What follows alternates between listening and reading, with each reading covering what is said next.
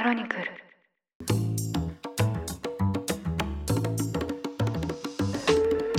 おはようございます。2023年9月15日金曜日ニュースコネクトあなたと経済をつなぐ5分間パーソナリティの竹村由紀子です。この番組では1日1つ5分間で世界のメガトレンドがわかるニュースを解説していきます。朝の支度や散歩通勤家事の時間などにお聞きいただけると嬉しいです。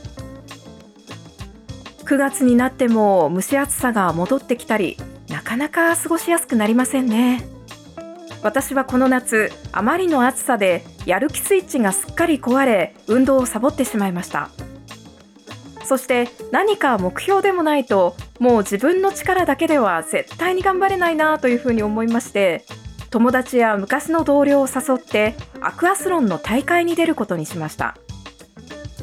アクアスロン聞いたことないなという方もたくさんいるかもしれませんがトライアスロンの自転車がないバージョンで泳いで走るという競技です。とは言ってもですね皆さんご存知の通り私はやっと腕立て伏せが5回できるようになったというレベルの運動能力ですから長い距離など夢のまた夢来週出る大会も300メートルプールで泳いで1.5キロ走るという子供でも参加できる内容です仲のいい人たちと運動するのは終わったら一緒にビールを飲んだりできてとても楽しいです。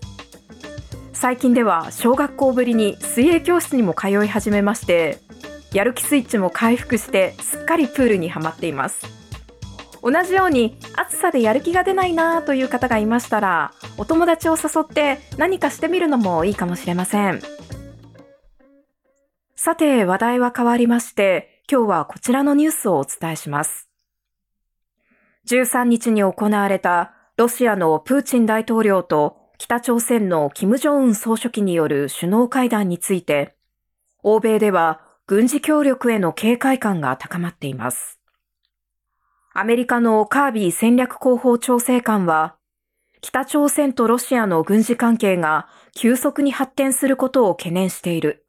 もし何らかの武器の取引が行われれば、我々は適切に対処するとして、制裁措置も辞さない構えを示しました。さらに、ロシアが北朝鮮にミサイル関連技術の提供を示唆していることについて、北朝鮮の軍事力を向上させるいかなる合意も大きな懸念となるとしています。およそ4年半ぶり2回目の開催となったロシアと北朝鮮の首脳会談。テレビなどで映像をご覧になった方も多いかもしれませんが、プーチン大統領はキム総書記にお会いできて嬉しいと声をかけ、およそ40秒間にわたる長い握手で出迎えました。その後も自ら宇宙基地を案内し、大統領専用リムジンにキム総書記を同乗させるなど手厚く歓迎。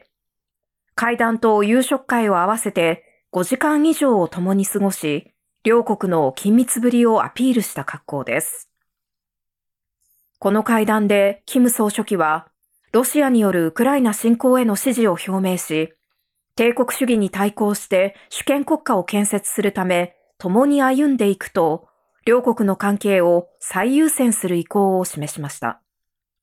北朝鮮国営朝鮮中央通信によりますと、キム総書記は夕食会の終了後、プーチン大統領に都合のいい時期に北朝鮮を訪問するよう求め、これに対しプーチン大統領は快諾したということです。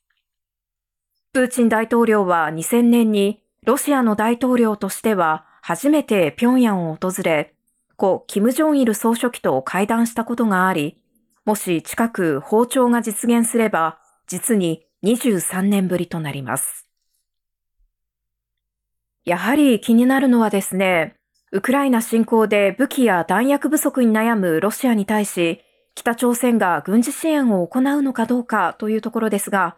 今回の北朝鮮側のメンバーの中には、朝鮮労働党の軍需工業部長や衛星を担当する軍事部門の幹部らが含まれていたということで、様々な形での軍事協力について話し合いが行われたことは、まず間違いなさそうです。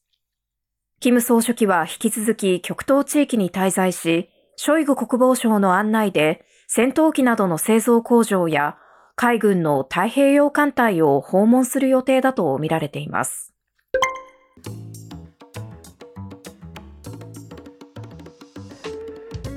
かつては北朝鮮がロシアに支援を頼むという間柄だったんですが、ウクライナ侵攻の長期化による弾薬不足で立場は逆転。北朝鮮としてはこれを機に国際社会で孤立する国同士、より対等な立場で関係を構築していきたい考えです。これに対し欧米側は、両国の軍事協力がどこまで具体化するのか警戒を強めています。